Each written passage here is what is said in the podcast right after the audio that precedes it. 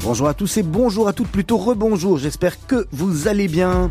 C'est Mythe de Boss avec Olivier Sokolski en votre compagnie.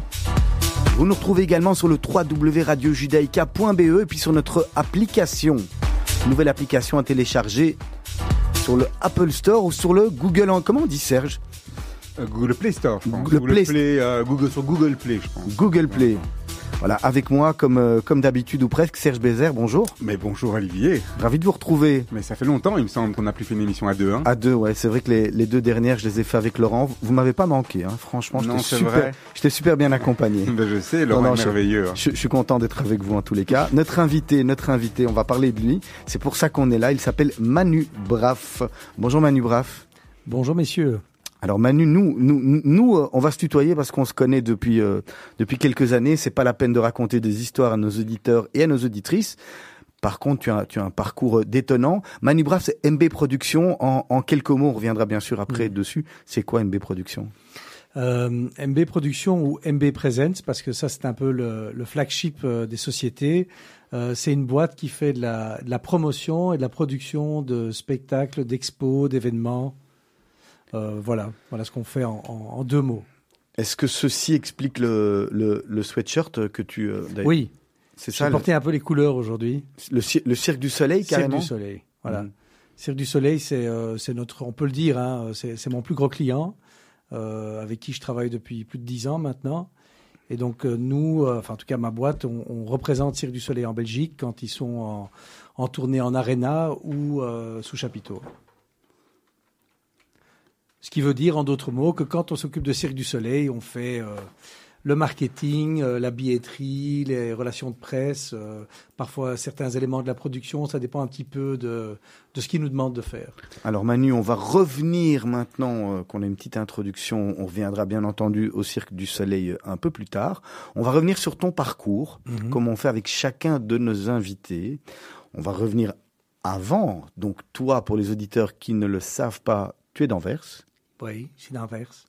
Avec, avec, euh, Qui ne avec- le savent pas, qui l'entendent pas. qui- et qui peuvent pas le beurre. Ah, bah, je suis, j'ai un bon tarcomonien.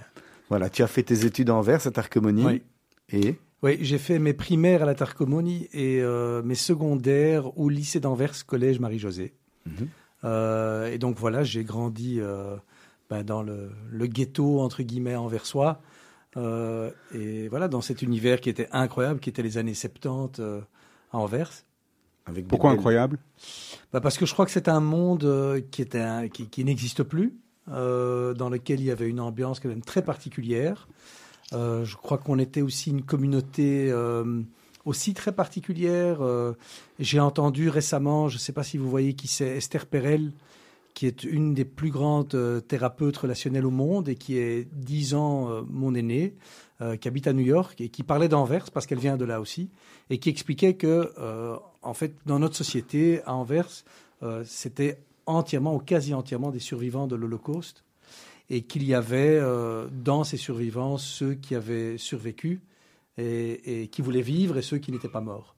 Euh, et qu'il y avait une ambiance très différente euh, selon les familles, euh, selon les quartiers. Donc je trouvais ça assez fascinant d'entendre quelqu'un d'autre qui vient d'Anvers et qui est une célébrité parler de, bah, de ce village, entre guillemets, d'où je viens. Quoi.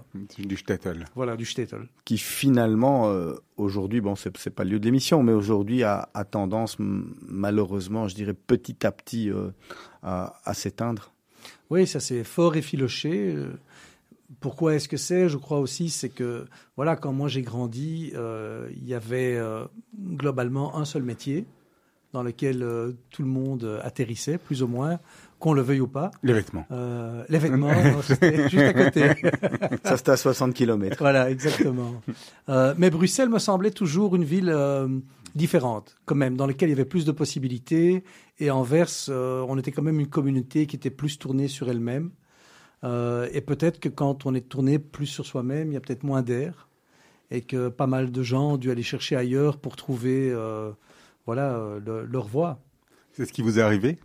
C'est ce qui m'est arrivé, oui. Moi, j'étais euh, dans ma situation personnelle aussi. j'ai eu un besoin de, de trouver quelque chose ailleurs. Et bah, Bruxelles faisait pour moi partie de ces endroits qui étaient importants. Je me voyais vivre plus à Bruxelles qu'à Anvers. Euh, donc je venais déjà jeune euh, à la JJL, à la Colo Amitié, euh, bien que quasi tous mes potes allaient à la Nord. moi, je trouvais plus mon compte à Bruxelles. On s'amusait bien à la colonie Amitié en plus. Ah, c'était génial. passait, passait des bonnes vacances. Mais ça, c'était un moment extraordinaire. Alors Manu, raconte-nous, donc tu étudies à Anvers, à la Tarquemonie, tu Mhm. décides, ou tu décides, tu n'as pas envie de rentrer dans le diamant pour appeler un chat un chat. Qu'est-ce qui, se- qu'est-ce qui se passe ensuite pour toi? Ben, je suis rentré dans le diamant.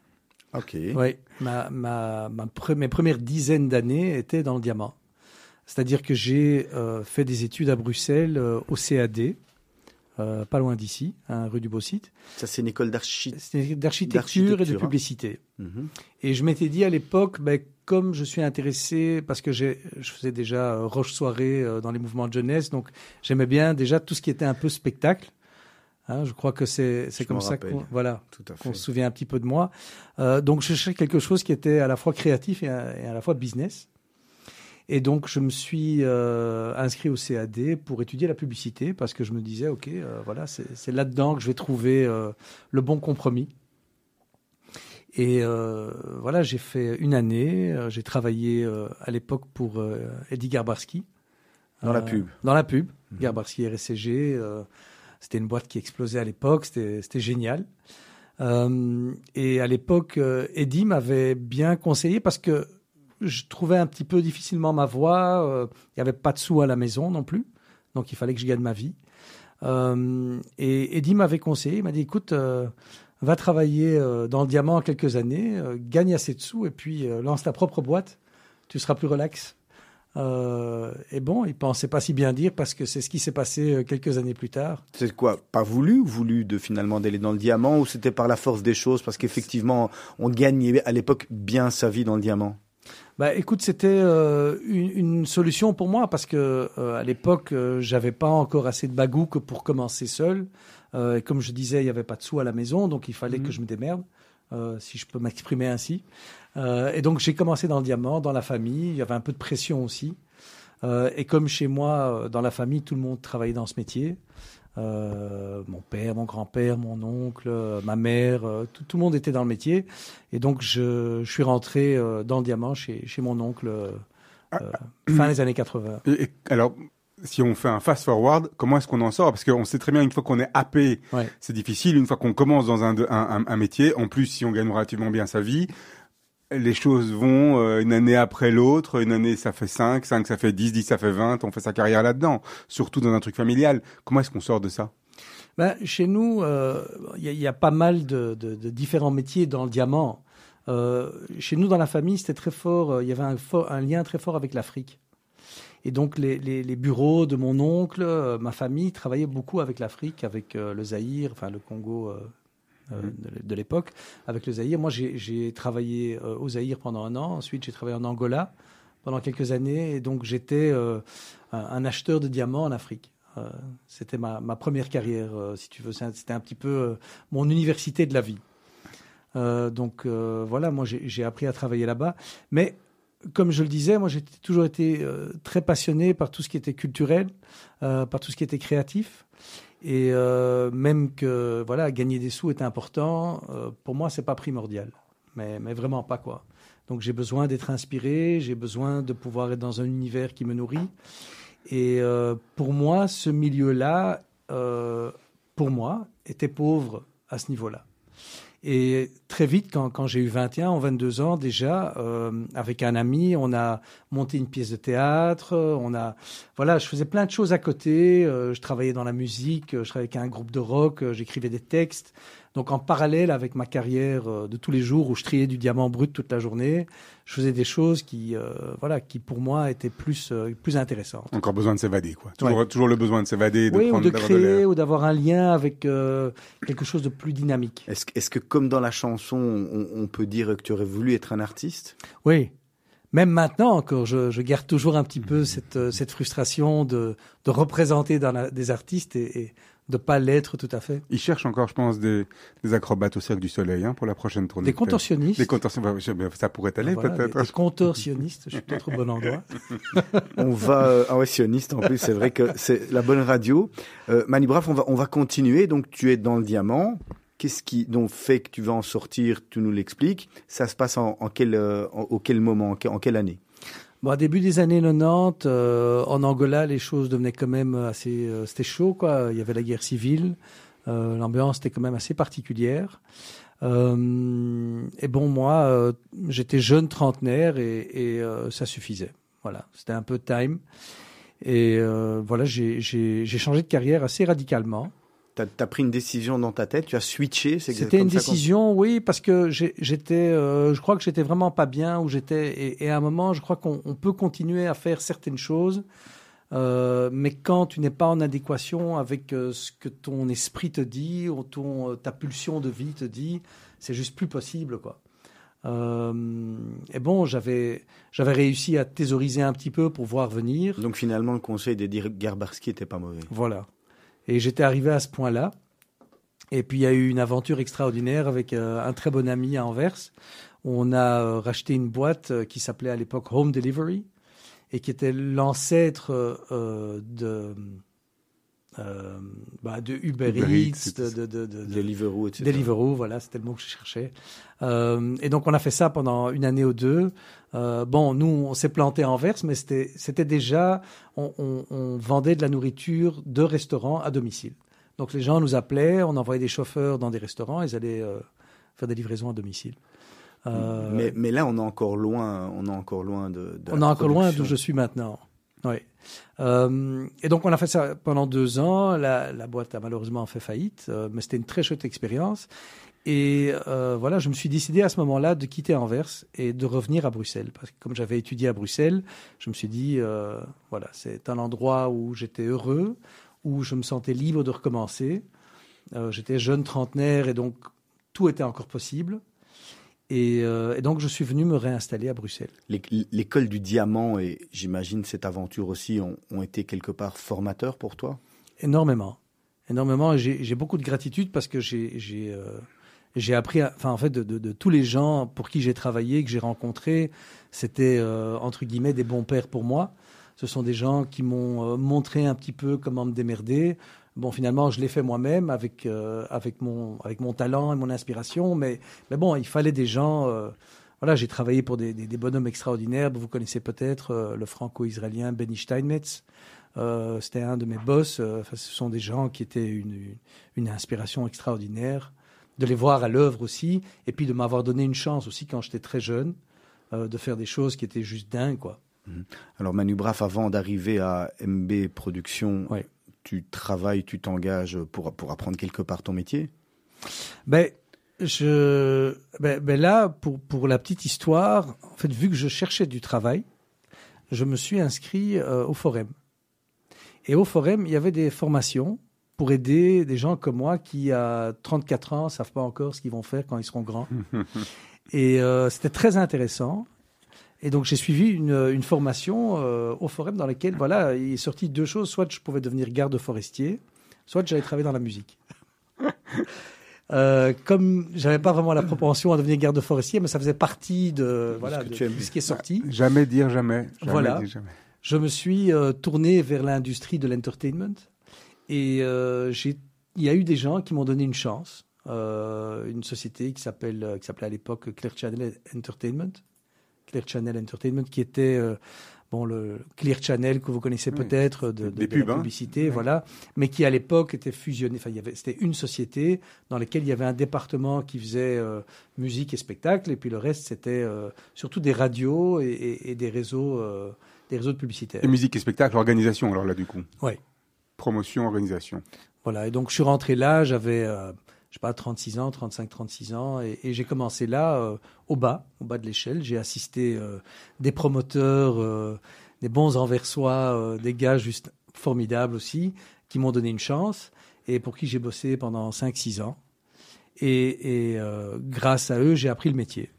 C'est marrant parce que on, a tendance à dire à, 35 ans, on est dans, une presque une deuxième phase de sa carrière, c'est-à-dire une phase où on a tendance à, accélérer pour aller vers quelque chose de beaucoup plus, enfin des, années d'explosion, hein, des, des 40, 40, 50, 40, 55, où on explose avant de se, calmer. Euh, et, donc là, c'est quand même un, sérieux pari, quoi, de se dire, je repars à zéro, j'y vais. euh, il, faut, en avoir dans le pantalon quand même à, à- à ce moment-là pour se dire ça. Euh, c'est quelque chose que vous pensez que vous referiez aujourd'hui? Ouais. Aujourd'hui, ben moi, je suis toujours du principe que si je suis où je suis aujourd'hui et que je suis bien où je suis, c'est que tout ce qui s'est passé avant, c'était exactement à sa place et au bon moment. Euh, c'est vrai que pendant tout un temps, je me suis dit que j'avais perdu des années. Euh, et aujourd'hui, euh, c'est bien au contraire. J'ai vraiment le sentiment d'avoir gagné plein d'années. Parce que euh, j'ai- j'ai- tout ce qui s'est passé, c'est passé vraiment au moment où ça devait se passer. Donc en gros, en fait, les choses viennent quand elles doivent venir. Il, il, il faut, il faut pas forcer les choses. Il faut laisser venir, mais il faut, mais il faut y aller quand même. Voilà, c'est une vie très non linéaire que j'ai eue, euh, avec, avec plein de, de, d'anicroches et, et, et de moments euh, très difficiles aussi. Euh, mais euh, voilà, j'ai, j'ai un, un ami de Bruxelles euh, qui m'a dit récemment, euh, qui m'a dit que quand on était jeune, euh, lui, il se marrait et moi j'avais plus difficile. Et aujourd'hui, moi je me marre et lui il a plus difficile. Euh, bon, par hasard, parce que sa situation a changé. Mais je le dis avec beaucoup d'émotion, parce que c'est vrai que mon enfance, elle était... Bon, c'était à Anvers, il y avait beaucoup de facilité, mais c'était pas une enfance facile. Et, mais bon, j'ai trouvé beaucoup de résilience et, et, euh, mon ambition a pu aussi grandir avec les années. Les Manu Braff, on va marquer une première pause musicale. Vous nous avez sélectionné, présélectionné deux morceaux. Vous nous dites par lequel on commence et pourquoi Ah ben, Peut-être celui qui me fait le plus penser à, à ma maman, qui n'est plus là. Un morceau euh, qu'elle passait souvent, d'un chanteur qui me fait penser à une ville euh, qui nous a beaucoup inspiré, qui est New York. Et ce chanteur, c'est Billy Joel, euh, avec un morceau qui s'appelle euh, Honesty. Pour des raisons de droit, nous ne pouvons pas diffuser le choix musical de l'invité. Meet the Boss avec Olivier Sokolski et Serge Bézère. C'est sur Radio Judaïka, le 90.2. Je vous rappelle que vous retrouvez également toutes nos émissions sur les différentes plateformes telles que Spotify, Apple Podcast. Je sais pas si on le trouve. Ah oui, sur YouTube, je pense aussi. Et alors maintenant, je crois qu'on on- on peut nous voir euh, en vidéo sur, euh, sur Twitch. Voilà, on fait partie des, des jeunes branchés modernes, euh, plateforme, plateforme à la mode. On va reprendre avec notre invité. euh, Oui, je pense que vous regardez beaucoup Twitch, vous, Olivier? Moi, je, non, je sais même pas comment ça fonctionne. mais je sais même pas ni ce que c'est ni comment ça fonctionne. Mais j'ai vu, j'ai vu, j'ai vu pour les, les besoins de la radio, j'ai dû, j'ai dû voir.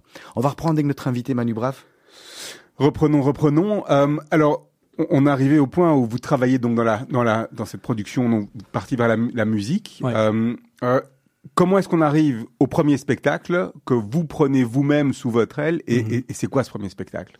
Ben, la première année était vraiment passionnante parce que, euh, bon, d'abord, je commence à travailler dans cette industrie et euh, je, je suis un petit peu ce qui se passe. Le, le premier show sur lequel j'avais travaillé à l'époque, c'était Disney on Ice, qui débutait, je crois, deux semaines après euh, après mon arrivée là. Donc, euh, on m'a on m'a mis tous les dossiers sous le bras et ça a été, euh, j'étais tout de suite dépassé. Et donc là, vous voyez ce que c'est un spectacle, c'est-à-dire qu'il y a un concept, il y a des gens qui viennent, il faut Voilà. organiser l'ensemble de la promotion, de trucs. Voilà, c'est Il y, a- il y a tellement à faire. Et alors, ce qu'il y a, c'est que moi, j'ai été imprégné tout de suite de gros spectacles. C'est-à-dire que euh, c'était Disney on Ice, c'était les Monster Trucks, c'était chaque fois. pas, et, et pas un pas un concert ou un nom un nom particulier, mais c'est vraiment le oui. spectacle. Quelques-uns, oui, mais les gens pour qui je travaillais étaient assez spécialisés dans ce qu'on appelle le, le family entertainment. Mhm.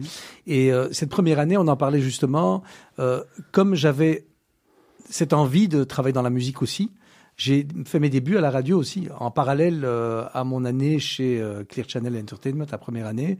J'ai travaillé à Classique 21, où j'ai proposé la musique que j'aimais bien à Marc Isaïe, euh, qui à l'époque m'a donné aussi une chance de, de faire une émission. Donc c'était, je faisais les deux en parallèle. Euh, donc d'un côté, je travaillais pour un promoteur comme ça- son assistant. Ça vous manque la radio aujourd'hui? Ouais. C'est un virus, vous êtes content d'être là, Ah nous, ouais, on est là, content ouais, de vous c'est avoir. top la radio. C'est extraordinaire. Chaque fois que je, je, je revenais là des studios à Mons, c'était comme si euh, j'avais passé la soirée avec la plus belle femme du monde. C'était extraordinaire. Pardon, je vous ai interrompu. Qu'est-ce que ça va être ce soir après avoir passé la Ouais, non, soirée mais avec là, nous avec les deux plus beaux mecs, ça va. Il est gentil. hein. On n'est pas à Euh, Mons, mais bon. Ouais. Il est gentil. Il est gentil, c'est parce qu'on se connaît depuis longtemps. Ouais. Non, donc on va. est donc on est à Disney on Ice euh, et et et, alors c'est quoi votre euh, c'est quoi votre réaction? Là vous dites waouh je savais pas que c'était comme ça je savais pas que c'était au aussi début, compliqué Je dois dire que toutes ces années que j'ai eues avant de débrouillarde, euh, débrouillardise, m'ont bien servi. Parce que je crois qu'on aurait mis un petit nouveau qui commence dans ce métier euh, la même manière que moi à ce moment-là, et il aurait coulé tout de suite. Euh, parce qu'il y avait tellement d'informations, j'en recevais aussi très peu parce que on était dans le rush tout le temps. Euh, et qu'il y avait plein de choses qui se passaient, euh, des nouveaux trucs à mettre en vente, des deals, euh, si ça, enfin c'est vraiment c'était un monde dingue. Euh, mais, je me sentais vraiment à l'aise dedans et je trouvais ça marrant.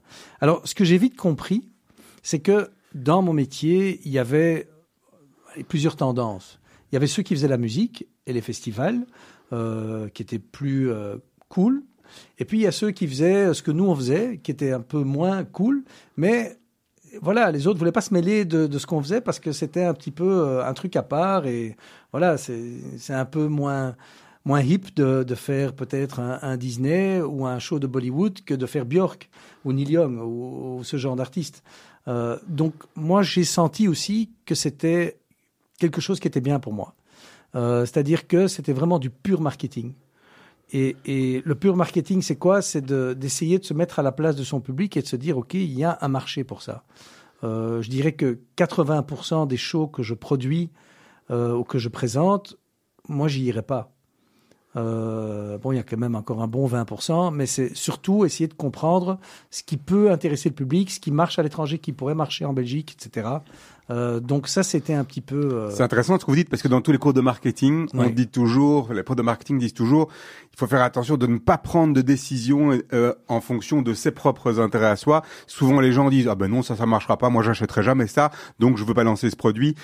On s'en fout quelque part. On, peut ne pas être son propre client. Ouais, moi, si, si je dois présenter les artistes que j'aime bien, je peux fermer boutique dans six mois. C'est clair. Donc euh, ça, j'en suis conscient. Ouais, des toutes toutes petites salles alors. Hein, ou des toutes petites salles, oui. Mais parfois, il y a des choses que j'aime beaucoup, dans lesquelles je m'engage parce que j'aime beaucoup les artistes, ils m'intéressent. Euh, par exemple, l'année dernière, on a lancé une, une expo immersive sur Frida Kahlo. C'est une artiste que j'aime beaucoup, ça m'intéressait, j'aimais bien le produit. Donc voilà, euh, de temps en temps, évidemment, il y a des choses que je fais. Je travaille parfois avec euh, le chorégraphe Sidi Larbi Cherkaoui. Euh, ce sont des superbes productions. Donc, il y a quand même des artistes et des spectacles derrière lesquels, euh, voilà, Cirque du Soleil aussi, parfois ils nous sortent des choses qui sont juste dingues et, et- et voilà que je trouve aussi passionnantes. Alors Manu Braff, c'est quoi le, le business model de ce que tu fais? C'est on prend un spectacle à l'étranger, on l'achète pour le diffuser, pour le tourner en Belgique. Finalement, on, on achète, on prend le, le prix d'achat du spectacle, on prend une salle ici et, Mhm. et on revend. C'est ça le, le business model? C'est comme ça que ça se passe? Euh, écoute, Ou- ou- essentiellement ou dans la promotion, oui. Je crois que c'est un petit peu comme euh, tout, tout, tout promoteur. Euh, J'investis dans un, dans un spectacle ou dans, une, dans, une, dans un event. Je- J'essaye d'estimer euh, ce qui peut en sortir. Je regarde ce que ça va me coûter de le présenter ici. Euh, parce que une des choses qui est, la clé de, tout projet, ce sont les budgets. Donc pour moi, le budget est au cœur de ma décision. Si ça a du sens, bon après, c'est de se dire, ok, est-ce qu'on y va, on n'y va pas, est-ce que ça va marcher euh, la, grande, inconnue, c'est ça Manu Braff. C'est finalement, on peut prendre et tous les budgets qu'on veut, mais à combien de personnes le spectacle est rentable? Est-ce que la sauce va prendre? Voilà. C'est vraiment ça. Est-ce que la sauce va prendre? Alors on peut se dire, euh, oui, ça a marché la fois passée, donc doigt dans le nez, on va le faire. C'est jamais comme ça.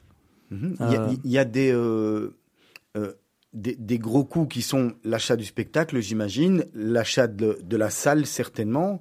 Et puis, il y a, il y a des coûts à côté qui sont peut-être des coûts opérationnels, le marketing, etc. Cela, il faut, j'imagine, bien sûr en tenir compte également. Oui, alors ce que, ce que nous on fait aussi en interne, c'est qu'on fait notre propre marketing.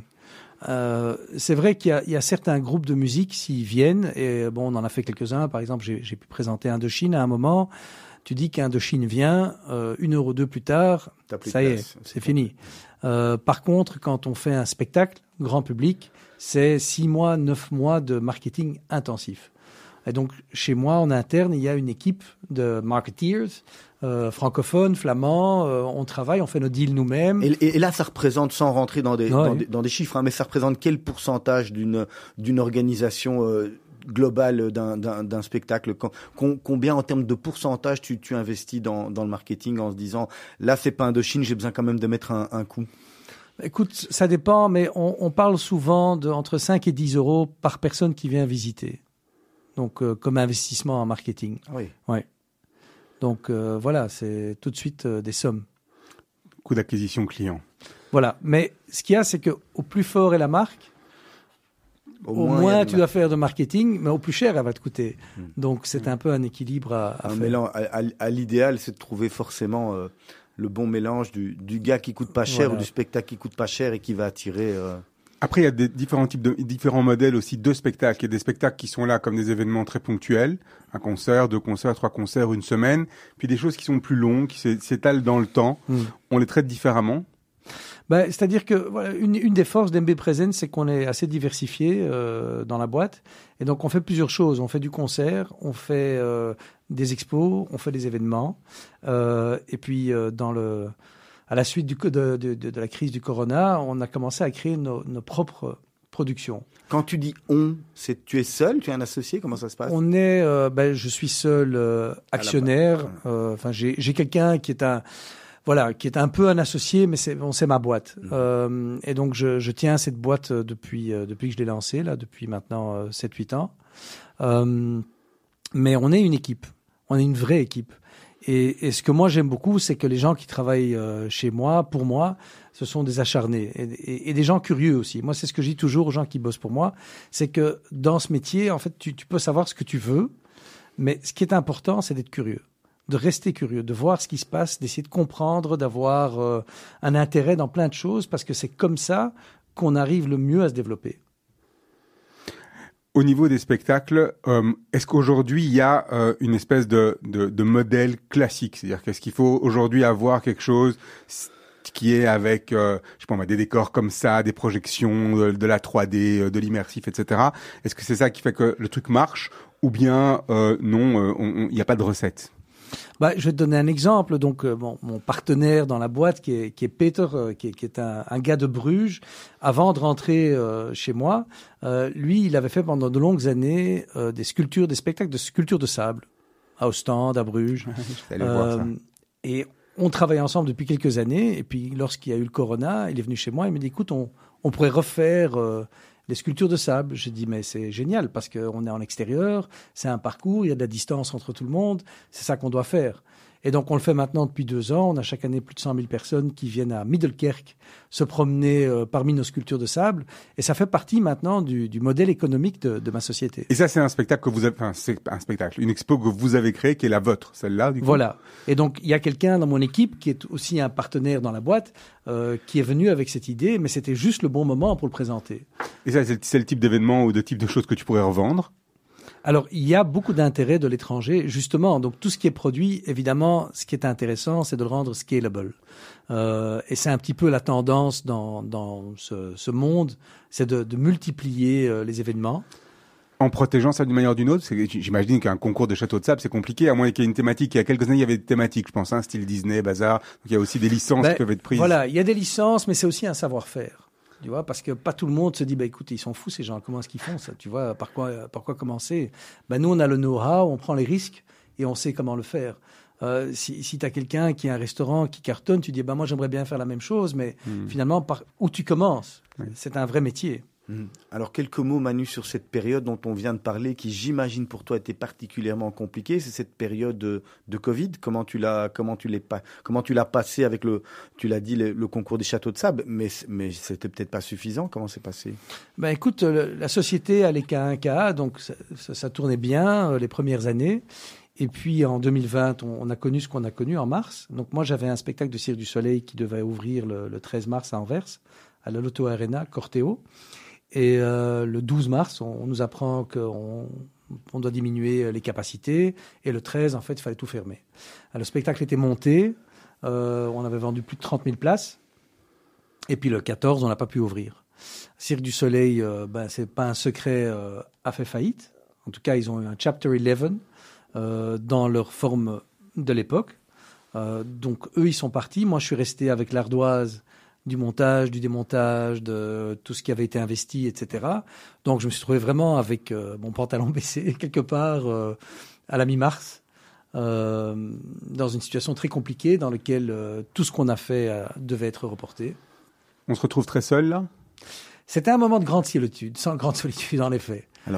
Qui, qui, qui dit Manu euh, Cirque du Soleil euh, Il y a quand même un nom qui est associé, qui est important en Belgique, c'est Franco Dragon. Peut-être un, un mot sur Franco Dragon que tu as connu, pas connu, je sais pas, et puis sur sa disparition euh, trop trop rapide, j'ai envie de dire. Ben, Franco Dragon a fait partie du Cirque du Soleil à ses débuts. Euh, moi, quand j'ai commencé à travailler avec eux, ça faisait déjà longtemps qu'il avait euh, vendu ses parts ou qu'il s'était séparé euh, de cette entreprise et il avait sa propre maison de production à la Louvière, qui a des productions à Las Vegas, euh, à Macao. euh. voilà. Donc euh, Dragon n'était plus in the game quand, quand moi je suis rentré dedans. Tu n'as jamais produit quelque chose, ou jamais distribué ou tout fait tourner une production de Dragon? Non, hélas, Oui, hélas, parce que c'est quand même assez fabuleux. Oui, c'était assez Ouais. spécial, assez spectaculaire. Donc on revient sur ce passage un peu compliqué euh, Oui. qui est. euh, Mais bon, ce qu'il y a, c'est que euh, dans ce métier, euh, voilà, il y a des relations quand même extraordinaires qui se font. Mes relations avec Cirque euh, étaient des très bonnes relations. Et donc les, les gens qui sont restés sur place, parce que beaucoup, beaucoup ont perdu leur, leur boulot chez eux aussi, hein, ils sont restés avec une peau de chagrin euh, dans leur boîte, euh, on a quand même réussi à, à trouver un arrangement. Euh, moi, entre-temps, malheureusement, et je crois qu'on peut le dire quand même, parce qu'à l'époque, c'était assez étrange. En Belgique, je crois que beaucoup de gens qui n'avaient plus de boulot ou qui pouvaient plus travailler avaient un petit peu honte parce qu'on était tous dans cette histoire de Corona et donc on se serrait les coudes par rapport à ce qui se passait. Euh, mais je dois dire que pour une société comme la mienne, qui paye quand même beaucoup d'impôts chaque année, euh, on a vraiment été délaissés pour compte. Quoi. On nous a vraiment laissés de côté sur la rue avec, avec des, des, des, cacahuètes, quoi. C'était euh, moi, si je m'étais pas démerdé comme je me suis démerdé, j'aurais fait faillite, sans aucun doute. Et donc j'ai trouvé ça assez scandaleux, surtout par rapport aux pays limitrophes comme la France ou la Hollande ou même Israël, euh, dans lesquels euh, bon, on leur jetait de l'argent à la figure presque pour dire, bah, écoutez, on comprend, vous avez dû fermer, voilà votre chiffre d'affaires ou une partie, etc., pour que vous puissiez euh, avoir une bulle d'air. Ici, c'était à coût de 2000, 3000, 4000 euros. euh, quand tu as une boîte qui tourne à 8 à 10 millions par an, euh, avec quand même euh, 6 à 10 personnes qui travaillent, c'est une blague. Et puis aussi, ce qu'il y a eu, c'est qu'il y a eu des pays dans lesquels ils ont en effet proposé le chômage technique, mais en demandant aux travailleurs de travailler. Ici, en Belgique, on a dû se démerder comme on pouvait. Euh, donc, Tout le monde à la maison.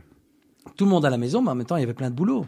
Parce qu'il y avait tous ces spectacles à déplacer, il y avait, euh, voilà, il y avait quand même une boîte. Alors, alors, Manu Brave, comment Ouais. tu te sors justement de cette période Covid? Comment tu, tu, tu sors la tête de l'eau finalement? Ben, écoute, euh, ici, euh, entre une décision un peu euh, spéciale à une autre, on a commencé à surfer sur les vagues. Et, et, voilà, la Belgique, par rapport à la France, a gardé les musées ouverts. La France a gardé les coiffeurs ouverts. Donc, pour eux, c'était plus important de l'aspect extérieur. Chez nous, peut-être que la culture avait quand même encore un clin d'œil. Ce qui était intéressant, c'est qu'on disait en Belgique que la culture avait fermé, mais que les musées étaient ouverts. Euh, donc c'est quand même assez intéressant euh, par rapport au monde de l'art dans les musées. Euh, mais bref, ça nous a permis quand même de faire certaines choses. Et donc cette partie que ma boîte faisait déjà, qui était de, produire et de présenter des expos, a commencé à, à prendre le dessus.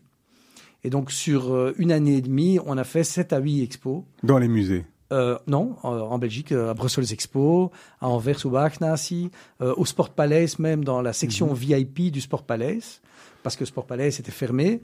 Et donc, ensemble, avec le boss du Sport Palace, on s'est dit, OK, on a mis là les, les cadavres des real bodies. Donc, comme euh, Korpervelten, qui a eu lieu à Bruxelles il y a quelques années, bon, on a fait une expo de ce type-là euh, à Anvers. Oui. On a fait une expo sur Steve McCurry à Anvers, sur Van Gogh en immersif. Euh, ça- On ouais. peut peut-être, euh, au-delà de, des spectacles de la période Covid, en tout le cas des expositions, parce que tu as une, par- une particularité, on le disait hors antenne, c'est que toi, c'est pas des simples concerts, c'est chaque fois des expériences, tu amènes des choses. Moi, je trouve que ça serait quand même intéressant de lister un peu ce que tu as fait, que tu nous expliques euh, à chaque fois ce que c'était, et pour que les, les, les auditeurs et auditrices qui nous écoutent comprennent bien ce que tu apportes dans, dans, dans ce monde finalement, de la, notamment de la culture et, et du spectacle. Tu, tu veux dire quel type de spectacle ou bien quels Mais sont les... carrément, quels sont les spectacles que tu, que Ouais. tu as fait en Belgique Puisque les, on n'a pas, on s'imagine pas en fait ce que tu as apporté. euh. Ouais, ouais, moi non Les- plus. les plus fous. Oui, c'est Hein ça. Les plus fous, les plus fous, les plus connus, les. euh, Bah écoute, mon tout premier, c'était Monster Jam, qui était quand même un truc de dingue. Hein. Ouais. C'était des camions euh, géants américains avec euh, des pneus qui faisaient 2 mètres de haut, qui écrasaient Les 40 enfants bagnoles adoraient. Les enfants pendant un adoraient. week-end et qui faisaient un potin de dingue. Et là, on revient justement en février avec Hot Wheels Monster Trucks. Et, et l'idée de ça, elle te vient comment? Elle te vient en voyant ça aux, aux États-Unis? Ben, généralement, souvent, ce sont des tournées qu'on te propose. Et donc, tu dis, OK, euh, quel est le ZOT qui va présenter ça en Belgique? Et ben ouais, Manu, euh, il fait des spectacles familiaux, donc on va, on va voir chez lui. Euh, ça a souvent été le cas comme ça, tu vois, Mm. de, de me proposer des trucs qui étaient un petit peu différents. Donc Monster Jam, et après, qu'est-ce qui se passe? Euh, écoute, bon, Cirque du Soleil était aussi. Moi, ce qu'il y a eu, c'est qu'à un moment, quand j'ai quitté euh, Live Nation, euh, tous ces spectacles que je faisais, moi je dis souvent que ce que je vendais, c'était un petit peu comme vendre des swatchs dans un magasin quartier, si je peux nommer des marques. Euh, quand ça marche bien, tout le monde est content, c'est top. Et quand ça marche pas, c'est du plastique. Et donc, euh, moi, c'était un peu le sentiment que mon univers, c'était un univers qui méritait d'avoir sa place. Et donc, j'ai commencé une boîte à Bruxelles à l'époque, ensemble avec la ville même de Bruxelles, qui s'appelait Firestarter. Et on a commencé à produire que du spectacle familial, d'entertainment. Donc, ça avait commencé euh, avec la ville de Bruxelles qui avait présenté à l'époque l'expo Tout en Camon, qui est là de retour maintenant à Bruxelles. Euh, et on a fait plein de choses. On a fait un truc qui s'appelait Nitro Circus. On a fait euh, le Cirque du Soleil. On avait présenté Manu Chao à la place du jeu de balle à l'époque aussi. Euh, Qu'est-ce qu'on avait fait encore Sur la Terre des dinosaures, je sais pas si tu te souviens de ça, c'était un grand spectacle avec des marionnettes géantes de dinos. Alors les dinos, c'est vraiment ma spécialité. Moi, je fais des dinos maintenant depuis euh, 10-12 ans. Euh, D'ailleurs, ma dernière aventure est assez dingue parce que j'ai décidé de ouvrir euh, une expo de dinos. Donc j'ai une expo à moi que j'ai acheté euh, T'as acheté les dinosaures. j'ai acheté une grosse expo de dinos. Tu vois, à l'époque, les diamants, quand tu avais un million de dollars, tu le tenais en main. Maintenant, un million de dollars, c'est 3000 mètres carrés dino. de dinosaures euh, animatroniques, euh, de trusses, de lumière, tout ce que tu veux. Ça, c'est du permanent, alors? C'est du, euh, c'est du semi-permanent parce que c'est une expo itinérante. D'accord. Et je l'ai ouverte dans un endroit que je me suis dit qui est assez dingue pour pouvoir marcher. Et pour l'instant, ça semble aller. C'est qu'on a ouvert sur le site, l'ancien site de Caterpillar À à Charleroi. Euh, qui est magnifique. Parce que c'est une ancienne usine, 70 000 mètres carrés d'usine, avec des grandes cheminées, des... enfin c'est juste dingue. Et et il y a beaucoup de parking aussi. On connaît l'endroit. Si moi je te dis euh, Caterpillar, tu me dis ouais Charleroi. Charleroi. Donc, Mais moi, c'est parce que je suis un Carolo, hein, c'est pour ça que je ah oui, connais. Ben, c'est une bonne adresse et, et voilà. Et je dois dire que l'usine, enfin l'usine, l'expo que j'ai achetée ensemble avec un, un associé, euh, elle est vraiment magnifique parce que j'en ai déjà présenté beaucoup, mais elle est très très belle. Et donc on a ouvert la semaine dernière euh, pour être ouvert pendant les vacances. Et, et voilà. Donc ça c'était un pari.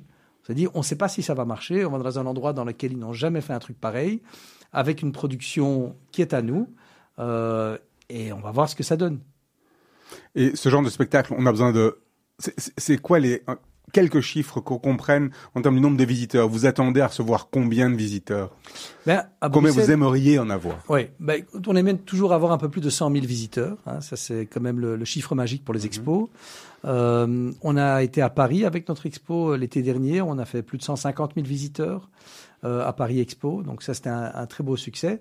Donc cette expo, je l'ai acheté, euh, enfin ces dinosaures, je les ai achetés euh, il, y a, il y a quoi? Il y a un an et demi. On a été euh, à Genève, à Paris et maintenant, évidemment, à Charleroi. Quelque part, tout- toutes ces expos que vous faites, c'est le nouveau mode de. Enfin, ce, ce- ce sont les nouveaux musées. On parlait de Frida Kahlo, on a parlé. C'est des expériences immersives. Donc, on va plus au musée comme on allait au musée avant, voir simplement une toile ou simplement euh, une euh, n'importe quelle œuvre d'a- œuvre d'art. Aujourd'hui, on a besoin d'avoir quelque chose de plus. C'est cette expérience que vous amenez. C'est ça, ce petit twist au niveau d'un spectacle qui fait la Ben, Moi, je différence. trouve que l'expérience, moi, je dis toujours ce que j'aime bien faire, c'est du waouh. J'aime bien que les gens qui viennent voir quelque chose chez moi, que ce soit un spectacle, un concert, un ballet, un événement, c'est waouh. Et donc, que ce soit les châteaux de sable, que ce soit maintenant le parcours de lumière qui va ouvrir cette semaine à la Hulpe, qu'on fait pour la deuxième fois. Et, ça, entre parenthèses, c'est vraiment le bon exemple d'une création euh, propre euh, que j'ai imaginé ensemble avec un, un associé euh, euh, qui est occupé maintenant en train de monter les trucs dans les bois. Euh, donc l'Anterna Magica, ça c'est une expérience vraiment qui t'emmène du point A au point B parce que c'est ça que je trouve important. C'est que on a on a réussi à créer une ambiance, on a réussi à emmener les gens dans quelque chose qui se disent waouh, c'est vraiment c'est vraiment beau, j'ai passé un moment extraordinaire et je suis passé de là à là. Euh, Et puis, et puis, il y a le côté créatif, j'imagine, qui te plaît. C'est ce qu'on discutait tout à l'heure. Et c'est en ça que c'est intéressant d'avoir le parcours des invités. On retrouve dans l'anternat, on, on te retrouve toi. On, on sait que c'est ce que tu disais, que tu, tu aimes créer. Et, et là, tu as, là, tu as le, le complet et la création du spectacle et finalement l'aboutissement. euh, Oui, beaucoup plus déjà. Ça, ça se rapproche vraiment de, de, de, mon rêve finalement, parce que de, de présenter les spectacles des autres, c'est bien, c'est un business, mais c'est vrai qu'il y a cette euh, cette tendance créative que j'ai, bah, par exemple, quand on a, on crée des affiches euh, pour, pour les spectacles, moi j'aime bien les dessiner moi-même quand je peux, euh, euh, écrire mes textes. Euh, dans l'internat Magica, justement, avec mon associé, euh, c'est très clair que lui est aussi un créatif, mais il y a une place pour moi pour faire ma création. Et donc là, pour ne citer qu'un exemple, l'histoire qui va se passer à l'internat cette année, c'est une histoire qu'on a écrite ensemble, dans laquelle on s'est, on s'est fait un délire, des textes que bon, lui, il est flamand, donc il écrit en néerlandais, moi j'écris en français, euh, et c'est un délire complet, mais dans lequel on s'est amusé tous les deux à, à créer quelque chose, et on espère maintenant que le public va aimer. Et là, les enjeux sont quand même encore plus grand ou plus important, même en termes de finances, car il y a la partie euh, que tu aurais fait avec une autre société, c'est-à-dire de, de, de, prendre le spectacle. Mais là, il faut carrément le créer, il faut du décor, il faut du son, il faut de la lumière. Tu dois, tu dois, tu pars d'une feuille blanche. Oui, et c'est ma propre marque aussi. Ouais. Com com combien de temps ça prend pour créer un spectacle comme ça, Manu? Oh, Ça nous a pris quand même. Euh, ben, Allez, quand on quand on, on l'a imaginé on... Euh, dans une balade, dans une Mhm. mmh. forêt, et puis ensuite on a commencé à, à travailler. Et puis euh, j'ai travaillé sur une affiche avec un graphiste. Et lorsque j'ai sorti l'affiche, euh, on était en, en 2020, euh, en octobre-novembre, on a vendu euh, plus de 20 000 places uniquement par la perception des gens de ce qu'on allait emmener. Et beaucoup de gens m'ont dit, mais enfin, en fait, tu ne vends qu'une affiche, il n'y a encore rien qui existe. Mais bon, moi, on avait déjà imaginé, on avait déjà un budget, on avait une idée, mais ce sont des très grosses productions. Alors, c'est pas quelque chose de connu. L'Interna Magica, c'est vraiment quelque chose que que j'ai, qu'on a imaginé, euh, mais la sauce a prise. Euh, aussi parce qu'on a été reporté tant de fois. Et je crois que le public, quand ils ont découvert l'expérience et qu'ils ont vu que c'était vraiment quelque chose qui en valait la peine, euh, parce que le, le, la forêt autour du château de la Hulpe, bon, je ne sais pas si vous êtes déjà promené là-bas, rien que comme ça, elle est magique. Mais en mettant en plus les lumières et la musique et cette ambiance, c'est encore dix fois plus beau. Et donc ça, c'est à partir de quand? Ça, on ouvre vendredi, après-demain. Et là, tu, tu espères être parti, jusqu', j'imagine, après les fêtes, euh, certainement. Ben, C'est-à-dire qu'on s'arrête avant Noël, parce que c'est une expérience qui se fait vraiment au moment où la forêt se transforme, où les feuilles se mettent à tomber, et donc euh, on s'arrête un peu avant. Et puis voilà, euh, la Hulpe, euh, ils ont des résidents, il faut être un peu respectueux. Il y a beaucoup de monde qui vient, donc on le fait pendant quelques semaines, et puis euh, voilà, c'est bien.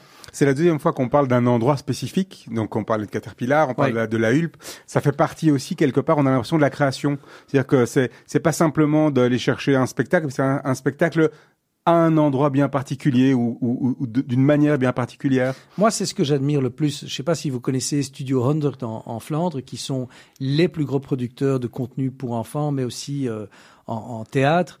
Ils ont lancé euh, un spectacle euh, il y a quelques années qui s'appelait 40-45 et qui parlait de l'histoire de la Deuxième Guerre mondiale à Anvers. Une histoire très touchante d'ailleurs. Et ils avaient loué, enfin, ils avaient créé un espace à Purs, qui est vraiment Anus Mundi, en dehors d'Anvers euh, dans lequel ils ont eu plus d'un demi-million, de visiteurs. Et tout ça parce que c'était un endroit spécial avec une production qu'ils avaient créée, qu'ils avaient imaginée, avec une histoire forte. Et, et moi, je crois là-dedans très fort. Je crois que si on a une histoire forte dans un endroit qui est particulier, euh, les Belges viendront, le public viendra parce que euh, ça lui parle. On a, on a, besoin de ces expériences aujourd'hui. Alors, pour, pour après éventuellement le vendre à l'étranger, j'imagine que derrière on a ça. Eu beaucoup, beaucoup d'intérêt euh, pour présenter ça à l'extérieur. Euh, mais l'Anterna Magica, par hasard, est un produit qui, euh, qui n'est pas simple parce que va trouver une belle forêt avec un beau lac. Euh... Aujourd'hui, il y a un endroit en Belgique où vous voudriez faire un spectacle où, vous n'avez encore rien fait? Il y en a beaucoup. Oui, oh, ouais, il y, a, y a encore beaucoup de choses à venir alors? Il y a beaucoup de choses à venir, mais là, voilà, j'ai un très beau spectacle qui va ouvrir à Paris en novembre. Donc j'ai commencé à travailler avec en France aussi. Euh, donc ça, c'est un nouveau challenge pour ma boîte parce qu'on a voilà, on, on, a appris à être promoteur en France. Et quelque part, on, a l'impression quand on vous voit que on, vous êtes en train de, de, de, virer vers de plus en plus de création. C'est vers ça qu'on arrive ou que vous allez arriver? Ben, comme, comme depuis euh, la fin du coronet, entre guillemets, beaucoup de choses sont revenues. Euh, il y a beaucoup de choses qui se sont ajoutées au calendrier, mais il y a aussi beaucoup de concurrence qui s'est ajoutée dans ce monde. C'est devenu beaucoup plus hargneux. Je ne sais pas si c'est comme ça dans d'autres métiers, mais il y a une espèce, euh, une espèce d'appétence comme ça, comme si la fin du monde est proche. Un petit peu comme ce qu'on peut trouver en Israël, où, où les gens vivent vraiment beaucoup plus au jour le jour qu'ici. Mais j'ai l'impression que c'est beaucoup plus ici à présent, parce qu'il y a cette impression de on doit vite, vite. Mashiach no. Hein, Mashiach now, exactement. Ben, on a eu cette pause incroyable pendant le corona dans laquelle euh, il y avait l'impression de pouvoir respirer pendant quelques mois. Parce que juste avant du corona, je ne sais pas si vous vous souvenez, j'avais l'impression que le monde allait beaucoup trop vite. Et chaque personne à qui je parlais elle me disait ça va trop vite, je suis stressé, j'en peux plus, je suis au bout. Et puis soudainement, plus rien. Et maintenant, j'ai l'impression de de nouveau entendre euh, j'en peux plus, je suis au bout, il y a trop, euh, j'arrive pas à suivre. Euh, les prix aussi montent vertigineusement dans le métier pour tout.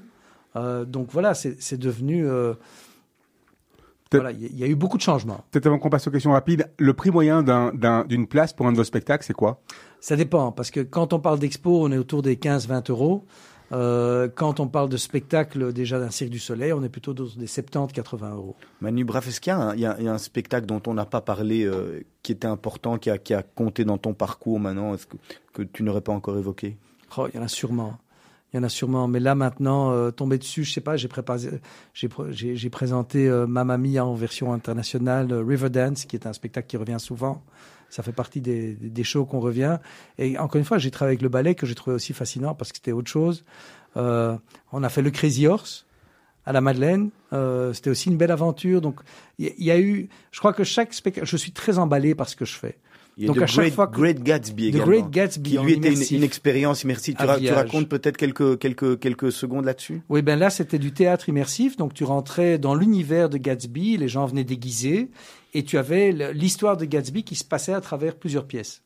Euh, et donc ça, on le faisait à l'époque euh, au, au Village, qui est un, un théâtre qui se trouve au-dessus du casino, euh, qu'on occupe à présent pour faire euh, Frida Kahlo. Et on est en train de préparer la prochaine expo immersive qu'on va annoncer bientôt. Euh, je travaille dessus avec justement un, un juif bruxellois qui habite au Japon depuis quelques années. Et, et c'est quelque chose dont je ne peux pas encore trop parler, mais comme j'ai dit Japon, je donne déjà une partie euh, de ce qu'on va proposer. Et ça, c'est mon nouveau spectacle excitant qu'on va présenter d'ici quelques semaines. Encore une seconde, un mot. Tu as parlé de la salle Viage. Oui. Tu l'as repris, tu l'as, tu la loues. Qu'est-ce qui se passe avec cette salle te concernant? Ben, on a fait un, un deal parce que bon, ils étaient aussi avec euh, l'eau au bord des lèvres au casino et donc comme on s'entendait très bien avec euh, les responsables du casino, je trouvais que c'était une salle super. On l'a équipée de projecteurs, on l'a transformée en salle d'expérience immersive et on a lancé là euh, Frida Kahlo euh, depuis le mois de mars. Et donc maintenant, on va continuer avec euh, des nouvelles propositions là-bas. Euh, c'est intéressant d'occuper le centre-ville, euh, d'aller sur ce piétonnier qui a été tellement décrié et de voir que c'est quand même un endroit où il y a beaucoup de monde qui passe, qui est quand même chouette, euh, que ça se passe quand même à Bruxelles, qu'il y a des choses qui se font et, et que voilà, c'est vrai que depuis le sud, on a eu tous nos, nos commentaires dessus, mais, mais chaque fois que j'y vais, je trouve qu'il y a quand même une chouette ambiance aussi dans le centre-ville. Allez, on attaque les, on attaque les, les, les questions de la fin, Manu. On n'en aura pas beaucoup, hein, parce qu'on a dépassé. euh, mais Ah c'est ouais. pas grave, c'est parce que c'était passionnant. Manu, on t'a demandé de réfléchir à, à une phrase, une citation que tu aimes euh, utiliser. Je commence par celle-là. Euh, ben moi, la, la première phrase que j'ai choisie dans mon métier, c'était Choose your battles, euh, que j'utilise toujours. Choisis tes combats parce que toute la journée, il y en a. Et donc, où est-ce que ça vaut la peine de mettre de l'énergie ou pas? Euh, Ça, c'est un choix à faire et de se rappeler, je crois, à chaque fois, de prendre une respiration et de se dire, OK, combien d'énergie est-ce que je veux mettre dans cette situation? La chose la plus folle que tu as fait dans ta vie. Alors toi, comme il y en a beaucoup, j'imagine, il va falloir en ressortir une.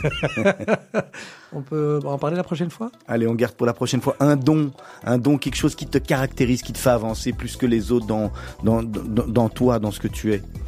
Ah ben, Elles ont deux noms, c'est Laïa Rose et Viviane, qui sont mes enfants. Euh, je crois que c'est ça qui me remplisse le plus, qui me, qui me donne le plus d'énergie. Elles portent le nom de ma mère et de ma grand-mère qui sont plus là. Et, et c'est ça qui me, qui me pousse et qui me pousse à, à grandir aussi.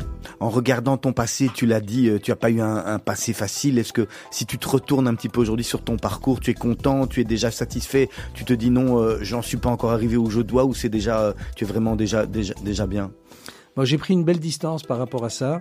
Et, et je crois que c'est quelque chose qui me donne beaucoup de force, euh, qui m'a beaucoup inspiré et dont je continue à m'inspirer.